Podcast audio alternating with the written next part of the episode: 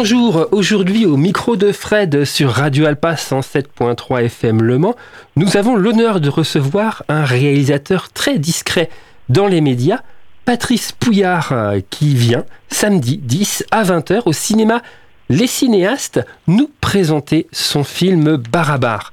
Patrice Pouillard, bonjour. Bonjour.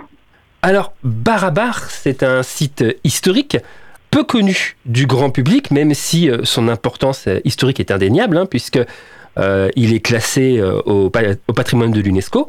c'est un site peu connu. Est-ce que ça aurait été pour un film documentaire plus intéressant si ça avait été dans un endroit plus connu, en Égypte ou en Grèce ou bah, on avait interrogé on a interrogé pour le film un indologue qui s'appelle Harry Falk, qui est un indologue allemand, à qui on avait posé la question de savoir pourquoi ce site euh, remarquable n'était pas plus connu. Il nous avait dit que si c'est un site qui avait été en Grèce, par exemple, il aurait été plus connu de l'Occident. il y a, hum, il y a peut-être une forme de, je sais pas, de snobisme. Euh, et le fait que ce soit indien, peut-être que c'est trop loin, peut-être que c'est une autre culture trop différente de la nôtre, mais que du coup on, a on préfère mettre en avant des sites euh, plus proches de chez nous. c'est peut-être une raison. Voilà. un peu loin des yeux, loin du cœur peut-être, peut-être. Après, effectivement, c'est un site classé au patrimoine de, l'UNESCO, parce que c'est vraiment un site remarquable. Et euh, je pense que si on réussit notre coup, c'est-à-dire que à, le mettre en valeur et à montrer son importance, ça deviendra un site beaucoup plus connu. En tout cas, c'est notre, c'est notre souhait. Euh, votre documentaire Barabar, donc il est disponible actuellement sur Internet, mais on sent quand même quand quand on regarde euh, votre documentaire, la volonté de, produire vraiment un, beau film qui a sa place dans les salles obscures. Euh, il y a de l'esthétique, et alors c'est euh, c'est ce goût de l'esthétique ou ce goût, ce, respect que l'on aurait pour, pour les bâtisseurs de, de, ces grottes? Ou un peu des deux? Bah, Il y a plusieurs raisons en fait. D'abord, c'est un film et je pense que oui, par respect, en hommage aux bâtisseurs de ces sites anciens, euh, c'est mieux de faire un joli film. Après, bon, chacun fait comme il veut, mais c'est, je trouve que pour mettre euh, pour mettre à l'honneur des sujets comme celui-là, c'est mieux d'être plutôt plaisant à l'œil et puis avec euh, de la musique, etc. C'est un film de cinéma, c'est conçu comme un film de cinéma, même s'il est sur YouTube. il va se retrouver sur, sur Amazon aussi. Et il n'est pas au cinéma en France autrement qu'accompagné par nous en projection débat, ce qui, est, qui est très bien parce que ça fait une interaction avec le public derrière et on a des moments qui sont vraiment passionnants depuis le début de la tournée. Mais s'il n'est pas au cinéma, c'est à cause de la législation, parce que comme le film est en streaming, on ne peut pas à cause de la chronologie des la chronologie à la fois ouais, à la fois au cinéma et en streaming. Ce qui est bien dommage parce que le marché est en train de changer beaucoup et c'est des, populations une, clientèle des spectateurs très différents on va dire. Euh, parce que depuis le depuis que le Covid est passé il y a beaucoup moins de, fréquentation au cinéma hein, il faut le dire mais c'est un, espace très différent et, c'est aussi un public qui, qui, le voit très différemment sur YouTube. On est maître, on peut le voir quand on veut, on arrête. Euh, euh, quand on a envie de passer à autre chose, on arrête la projection, on va faire un tour et puis on revient, on continue. Alors qu'au cinéma, ben, on se déplace, euh, c'est un public qui est plus actif, plus engagé peut-être. Surtout après, ben, quand on est au cinéma, ça déroule et on voit le film en entier dans la continuité. C'est vrai, vrai que avoir une belle image, ça me semble important quand on présente des beaux sites archéologiques. Alors, euh, par rapport à la chronologie des médias, euh, je rebondis dessus. Ce serait possible que ce soit diffusé euh, au cinéma en Suisse ou en Belgique, par exemple, où ils ont une autre chronologie qu'en France? Oui, bien sûr, bien sûr. On s'en est pas occupé. On a fait des projections en Belgique et en Suisse. C'est vrai qu'on nous l'a demandé. Et même les gens, de toute façon, quand on, quand on fait ces projections, voient l'engouement pour le film. Et puis le public, qui est un public qui est, très respectueux aussi, donc ils sont un peu surpris de voir ces gens débarquaient euh, dans leur, dans leur cinéma euh, massivement. Et c'est vrai qu'on va essayer de poser la question au CNC, sait-on jamais. Euh, maintenant, si on a la possibilité de faire une sortie en Belgique et en Suisse, oui, on le fera. Et je pense que ça pose aucun problème d'être à la fois au cinéma et en même temps d'être sur YouTube. Parce que, comme je disais tout à l'heure, c'est vraiment des, des, publics différents, des consommations différentes. Alors, vous parlez beaucoup donc des relations que vous avez vues avec le, avec le public. Euh, cette tournée euh, donc touche à sa fin, parce que Le Mans, samedi, c'est la dernière date. Pas trop crevé? Un peu. un, peu. Mais c'est une, une, scène fatigue, c'est ça? Oui, c'est une fatigue, exactement. Parce que c'est vraiment bien d'aller à la rencontre du public. Et nous, on, on, fonctionne vraiment, même sur les réseaux sociaux depuis le début, on est vraiment en contact direct avec le public. Et ça, on adore. Euh, au travers de, de, de tout ce qu'on a pu faire, euh, on a d'abord on a une communauté de contributeurs euh, parce qu'il y a une partie du financement qui vient de, de, crowdfunding. On a fait deux campagnes de crowdfunding pour Barabar, donc on a à peu près 1500 personnes qui ont participé à ces campagnes. Et euh, chaque mois, enfin, ça fait, ça fait deux trois mois qu'on l'a fait avec la sortie du film, et là maintenant la tournée. Mais sinon, on a un rendez-vous mensuel sur Zoom qui nous permet d'échanger, discuter, poser des questions, etc. Donc on, on a l'habitude d'être assez proche du public. Et là, euh, bah de, de, se déplacer dans les salles, euh, il y a deux choses qui se passent, c'est que d'un côté, il y a plein de gens qui se rencontrent grâce à ces projections, et parce qu'elles partagent le même centre d'intérêt, donc euh, ça c'est bien. Et puis surtout, on se retrouve dans un espace privilégié dans lequel on peut aller euh, beaucoup plus loin, et c'est chaque fois différent. À chaque fin de, de, de film, on a euh, on a un, temps de parole, d'échange qui dure de, on va dire, euh, une heure à une heure et demie, parfois deux heures, parfois ça se termine sur le, sur le parking. un soir, on est resté jusqu'à une heure et quart à, à discuter, parce qu'il y avait des gens qui avaient fait plusieurs centaines de kilomètres pour venir, donc euh, on n'avait pas le cœur de leur dire, bon allez, on va se coucher et, et, à bientôt. Donc on est resté discuter tous ensemble et c'était vraiment agréable. Mais, mais c'est bien parce qu'on voit où vont les gens, parce que ça, le sujet des, bâtisseurs, il va au-delà simplement de la construction et, simplement de savoir euh, qui, quand, comment ont été faits, euh, par exemple, les chambres de Barabar. C'est euh, il y a une civilisation, une civilisation humaine, des humains qui étaient derrière à l'œuvre de, ces, de ces édifices, parce que c'est pour ce film, ce sont les chambres de Barabar, mais pour les autres films, on a traité de grands sites euh, fantastiques du, passé de la planète. Et euh, c'est des gens qui pensaient pas comme nous, qui avaient une autre culture, une autre manière de voir les choses. Et leur euh, architecture en témoigne. voilà, souvent je dis pour plaisanter que si aujourd'hui on faisait, on refait une grande pyramide, ça serait un centre commercial avec un parking souterrain, une boîte de nuit et des magasins de vêtements. Et ça serait pas du tout le même genre de construction parce que les préoccupations de notre société sont pas du tout les mêmes. Mmh les anciens fabriquaient en durable, alors que nous, on fabrique euh, des choses qui sont pas faites pour durer, pas au-delà de 50 ans. Mmh. C'est un peu l'obsolescence un peu partout, quoi, à tous les étages de, de notre euh, société du commerce. Donc euh, c'est une pensée très différente et dans ces temps un peu obscurs, euh, semble intéressant de, de s'intéresser à, à la pensée de ces gens-là.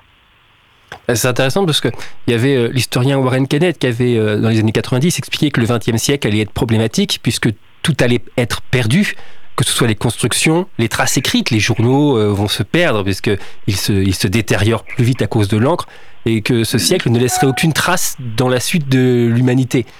Euh, c'est intrigant d'avoir par contre des civilisations qui sont très très anciennes et, qui nous posent des questions parce que Barabar, euh, vous, vous proposez des pistes de recherche, mais à la fin on a, on ne sait pas, il n'y a pas de, vous ne déclamez pas de vérité à la fin de votre votre film. Non, ça c'est pas notre, ça c'est pas notre manière de faire. Euh, nous, euh, d'ailleurs, le conseil qu'on donnerait, c'est fuyez ceux qui ont la vérité, parce que c'est, en général, c'est c'est extrêmement compliqué d'avoir la vérité sur euh, sur euh, des sites archéologiques comme euh, comme Barabar parce qu'on n'a aucun écrit, on n'a rien du tout. ce qu'on a et le peu de choses qu'on qu possède sur ce site, euh, c'est le travail d'une poignée d'archéologues en l'espace de 200 ans, euh, la plupart anglo-saxons, britanniques, puisque c'était les Anglais qui étaient là-bas.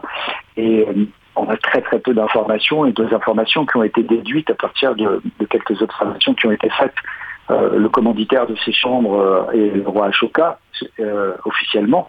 Et ce roi a été oublié pendant près de 2000 ans dans l'histoire de l'Inde, alors que c'est un roi fondateur. C'est grâce à lui que le bouddhisme a perduré. Peut-être qu'il aurait disparu s'il n'avait pas été là. Et donc ça montre bien que, que bah, d'abord notre histoire est infaillible, on ne peut pas s'y reposer aveuglément. Et puis ensuite, ça soulève un problème qui est un problème important, c'est le problème de l'amnésie partielle de notre histoire parce que l'Homo sapiens existe depuis à peu près 230 000 ans, et on ne se rappelle même pas comment la Grande Pyramide, il y a 4500 ans, a été bâtie, alors que c'est un des plus gros chantiers d'histoire de l'Antiquité. On ne se rappelle pas non plus comment les chambres de Barabar ont été bâties, des, il y avait des écritures à cette époque-là. En Égypte, il y avait des écritures, parce que souvent on a coutume de dire qu'on n'a pas des mémoires parce que c'était une transmission orale et qu'il suffit que bah, la transmission soit rompue pour que tout s'arrête. Mais là, en l'occurrence, tant pour l'Égypte que pour l'Inde, on a des on a des, des systèmes d'écriture. Donc euh, ça pose question, ça pose beaucoup de questions. Mais nous, c'est pas notre approche en fait. Notre approche, elle est purement technique. Et ce qui nous intéresse, c'est d'investiguer avec des outils de mesure performants comme du scan 3D ou euh, ce fameux appareil qui devient de plus en plus euh, célèbre, qui est le rugosimètre, qui est un appareil qui permet de mesurer la, la rugosité d'une surface, c'est-à-dire la différence de niveau entre le plus haut relief et le plus bas relief au micron. Et ces appareils-là sont pour nous beaucoup plus parlants que quelques écrits qui pourraient être euh, une propagande euh, royale, religieuse, faite à une époque, euh, parce qu'en fait, il est difficile de se fier aux, écrits qui sont laissés sur les œuvres. bien sûr, parce que l'histoire est écrite, comme disait Cicéron, l'histoire est toujours écrite par les vainqueurs. Donc les Memoria damnatio qui existaient à l'époque romaine ou l'époque grecque existent. Et donc l'histoire est toujours à prendre avec des pincettes. Bien sûr. Bien sûr. Bah, par exemple, euh, on évoque euh, Rome, euh, voilà, l'histoire des Gaulois a été celle écrite par les Romains. Et ça a duré pendant près de, 2000 ans, enfin un petit, peu moins, mais on les a décrits comme une population barbare, rustre, alors qu'au final, on se rend compte maintenant que depuis une vingtaine d'années, on, on a beaucoup progressé, bah, on les réhabilite et puis on se rend compte qu'ils n'étaient pas du tout, c'était une civilisation raffinée, que la place de la femme était très différente que dans, ces sociétés que, ce qu'elle a pu même avoir chez nous jusqu'à jusqu'à il y a peu, en fait, parce que le droit de vote, c'est quand même très récent pour la femme. Hmm. Donc, euh, en fait, euh, il y a beaucoup de choses à reconsidérer. Les Gaulois, c'était hier, enfin les Gaulois, les Celtes, c'était hier. Et ça montre bien que bah, on s'était fié à la propagande de Jules César. Euh, l'image qu'on a retenue, c'est celle-là, et c'est celle qui a été véhiculée. Et, comme d'habitude, quand un envahisseur arrive quelque part, ben, il va tirer la couverture à lui, il va faire en sorte de réécrire l'histoire de, l'endroit qu'il a conquis, pour, euh, pour en fait se donner le beau rôle et montrer qu'il est la suite logique et, la seule chose qui pouvait arriver de mieux euh, au pays qu'il va, qu'il va diriger. Et ça s'est toujours passé comme ça. Donc quand on met ça sur des milliers et des milliers d'années, puisque quand on remonte à des, sites très anciens comme la Grande Pyramide, où on est euh, à plus de 4500 ans, si, la datation euh, donnée par l'égyptologie est correcte, bah, ça fait beaucoup, beaucoup de, raisons, enfin beaucoup de, possibilités d'oubli. revenons sur euh, le matériel. Est-ce que, contrairement à beaucoup de documentaires historiques qui vont se baser sur des sources, des dessins, des, des textes, vous, vous allez plutôt partir dans une analyse, technique, avec certes des rugosimètres, mais aussi des témoignages. Et là, il n'y a pas, c'est pas forcément des historiens qui sont mis en avant comme intervenants, mais plutôt des tailleurs de pierre. Euh, c'est un, c'est un choix délibéré de votre part de, de vraiment se, vous focaliser sur la partie euh, technique et, euh, et, manuelle en fait de la conception des grottes. Oui, parce que parce que comme comme on n'a aucun document, donc euh, c'est pas qu'on a mis de côté les historiens, puisqu'on en a euh, pointu, on peut dire, dans la recherche des chambres de, de Barabar, euh, de l'Empire Moria, du roi Ashoka. c'est pour ça qu'on a fait appel à lui, parce que c'est lui qui avait poussé le plus loin la recherche. donc il nous a donné ce que, ce que en fait, les, les chercheurs modernes, entre guillemets, puisque ça date d'à peu près deux siècles, on les a découverts il y a, il y a un peu plus de deux siècles, euh, on, a, dressé on a fait une synthèse en fait de, tout ce qui avait été dit qui ne représente pas grand-chose hein, et qui est essentiellement déduit de, quelques écrits. Donc de l'autre côté, comme on avait peu d'informations et surtout qu'on arrivait à la conclusion que finalement les différents euh, intervenants se contredisaient entre eux, euh, personne n'était d'accord sur la datation de telle ou telle chambre. Il y, a beaucoup de choses qui étaient discutées et, on n'avait aucune réponse. Donc on s'est dit intéressons-nous à ce qui est très concret et surtout euh, ce qu'il faut dire c'est qu'elles sont tellement spectaculaires ces chambres. Alors elles ne sont pas aussi spectaculaires qu'une cathédrale, que Notre-Dame ou même qu'un temple qui est présenté dans le film qui est le temple d'Elora qui lui est deux fois la taille du Parthénon, complètement sculpté avec des, y a des, statues, des sculptures. Enfin, il a été pensé, euh, c'est extraordinaire parce que c'est une seule pièce, euh, c'est une, sculpture gigantesque. On va dire que ce temple, il n'y a aucune pièce rapportée. Là, ces chambres euh, prennent tout toute leur, leur, leur importance quand on rentre un peu dans la technique. C'est-à-dire quand on se rend compte de ce qu'elles représentent au niveau du travail, parce qu'elles sont très austères, elles n'ont aucune décoration, aucune statue, aucune inscription euh, à l'intérieur, mais elles sont faites de parois qui sont totalement lisses et qu'on a mesurées, qui sont quasiment à la planité du verre, avec des formes géométriques complexes, euh, qui sont en miroir, symétriques, et euh, c'est ça qui nous a intrigués. Et là, on s'est dit, on est allé petit à petit, hein, on n'a pas pu les mesurer, donc on est revenu avec des scans 3D, mais parce qu'on sentait bien qu'il y avait quelque chose. quand, on les regarde, on a l'impression de voir des, des dalles de granit euh, contemporaines, comme on peut voir euh, euh, sur des, du, granit poli pour, certains monuments ou pour des pierres tombales, par exemple. C'est des plateaux qui sont complètement lisses. Et donc ça, ça nous assure. C'est vrai que depuis le début, on s'est dit qu'il y avait quelque chose d'étonnant avec. Et donc, bah, après, c'est ce qu'on a essayé de, on a essayé de le faire parler. Et là, bah, ce qu'on arrive à, à, percevoir, c'est que c'est que c'est du travail de, entre guillemets, d'ingénieur après, alors, de toute façon, la pensée des ingénieurs, quelle date d'il y a plusieurs milliers d'années aujourd'hui, est exactement la même. Oui, c'est la même chose. Comment faire en sorte euh, qu'un édifice euh, tienne, tienne et ne s'écroule pas? Euh, Comment on va gérer les forces? Comment on va répartir? C'est comme ça qu'on a inventé la clé de voûte et, beaucoup d'autres choses. Comment, comment on va faire en sorte que, qu'on puisse construire un édifice royal ou religieux digne de ce nom? Bah, il faut bien un moment, euh, puis après c'est juste euh, la modernisation avec des outils qui, va changer, mais la pensée est la même. Et là, on s'aperçoit que bah, ce sont des sites qui sont faits avec une, qui ont une vocation euh, davantage technique que, religieuse ou décorative, on va dire.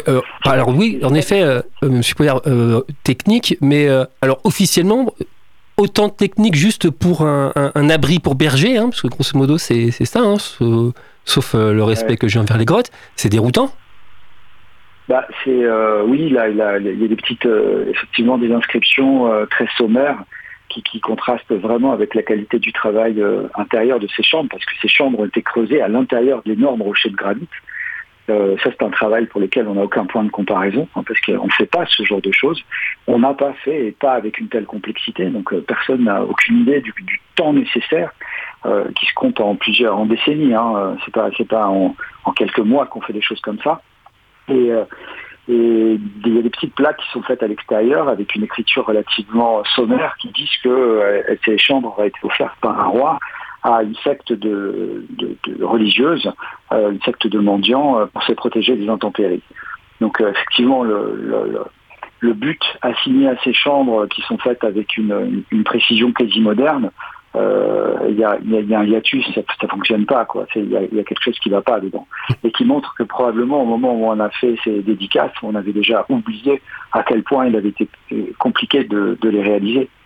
Donc ça doit être autre chose. Et ça aussi, ça fait l'objet de, c'est l'objet de nos recherches. Pourquoi, des gens se sont rassemblés, ont conçu des formes géométriques euh, simples en apparence mais complexes en réalité, euh, et, pourquoi ils ont réalisé ces chambres, elles aussi simples en apparence. En fait, quand on se penche dedans, elles sont, euh, extrêmement complexes, extrêmement difficiles à réaliser. Donc, en tout temps, en tout lieu, sur la planète, on ne se donne pas autant d'efforts si n'y a pas une raison qui est à hauteur des efforts qui vont être déployés pour, euh, pour réaliser ces chambres. Et euh, c'est ce qui nous pousse à chercher, et je pense que c'est ce qui arrive au terme du film, c'est-à-dire qu'on se dit, ok, on, a, euh, on commence, on continue cette réflexion qui est de, savoir la réelle utilité de ces chambres, mais en ayant monté une marche, et en partant euh, d'un niveau de connaissance qu'on déduit, encore une fois, de, ces édifices, un niveau de connaissance mathématique, par exemple, qui est très au-delà de celui qu'on attribue aux Indiens anciens. Donc euh, elle, pose un gros problème en fait. Elles n'ont rien à faire à cet endroit-là de. Elle, elle nous remet en question, comme, euh, comme l'archéologie doit tout le temps se remettre en question en fait. Ouais, ouais, bah là elle, nous questionne fortement sur le sens du progrès. Hein. C'est évident. Euh, bah, alors nous, on est coutumés du fait, on, avait déjà euh, expérimenté ça, et dans le, film précédent, Bâtisseur de l'Ancien Monde, alors ces films sont, sur, euh, sont accessibles sur notre chaîne YouTube, Bâtisseur de l'Ancien Monde, on avait exploré dans, ce film-là le mécanisme identitaire, qui lui est un mécanisme qui, est grec, qui est extrêmement complexe, qui, qui a été retrouvé sur une épave qui a coulé, enfin sur un bateau qui a coulé en moins 60 avant notre ère, Et euh, c'est ce qui a sauvé ce mécanisme. Hein. Sinon, l'histoire l'aurait totalement oublié. Et ce mécanisme-là, il, il, précède de 1500 ans l'horlogerie européenne. Les horlogeries astronomiques, même, hein, pour être plus précis. c'est l'horlogerie astronomique qu'on pourrait avoir après à Strasbourg au XVIe siècle, effectivement. Ouais. ouais. Et, et qui n'est pas fait avec autant de génie.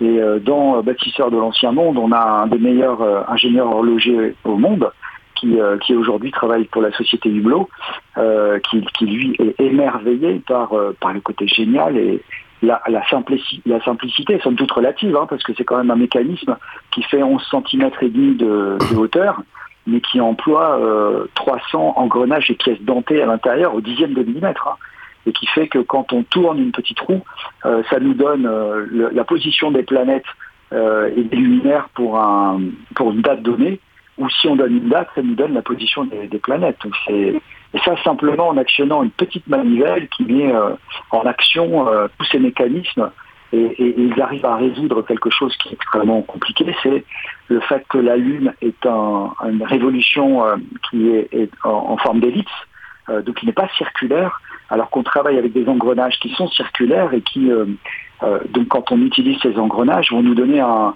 une trajectoire euh, circulaire, une orbite circulaire euh, de la Lune par défaut.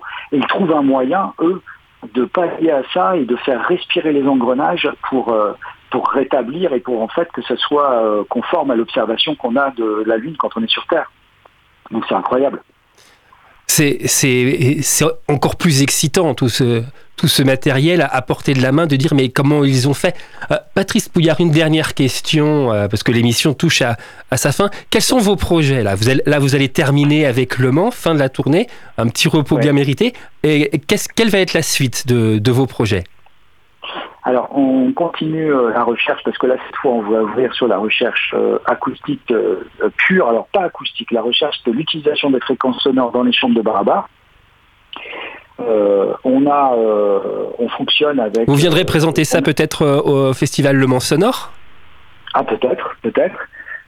on, va travailler pendant l'année qui va suivre. Là, on va mettre, on va mettre en action ça. Déjà, on va ouvrir, le film va sortir dans une dizaine de langues avant la fin de l'année ce qui va nous permettre de présenter ces chambres euh, au monde entier, puisque les films précédents ont très bien marché.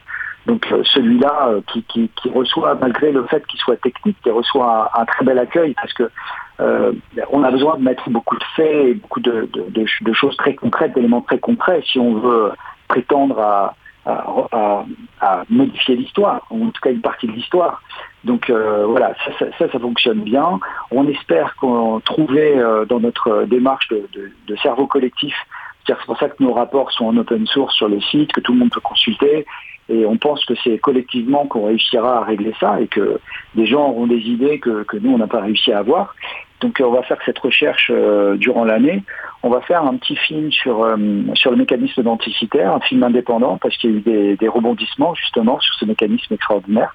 Et puis euh, ensuite, on a d'autres projets derrière. Euh, voilà, de toute façon, on va continuer ça parce que euh, à mesure que la technologie évolue, bah, ça nous permet d'en savoir de plus en plus et d'être de plus en plus précis et concret sur ces sites anciens.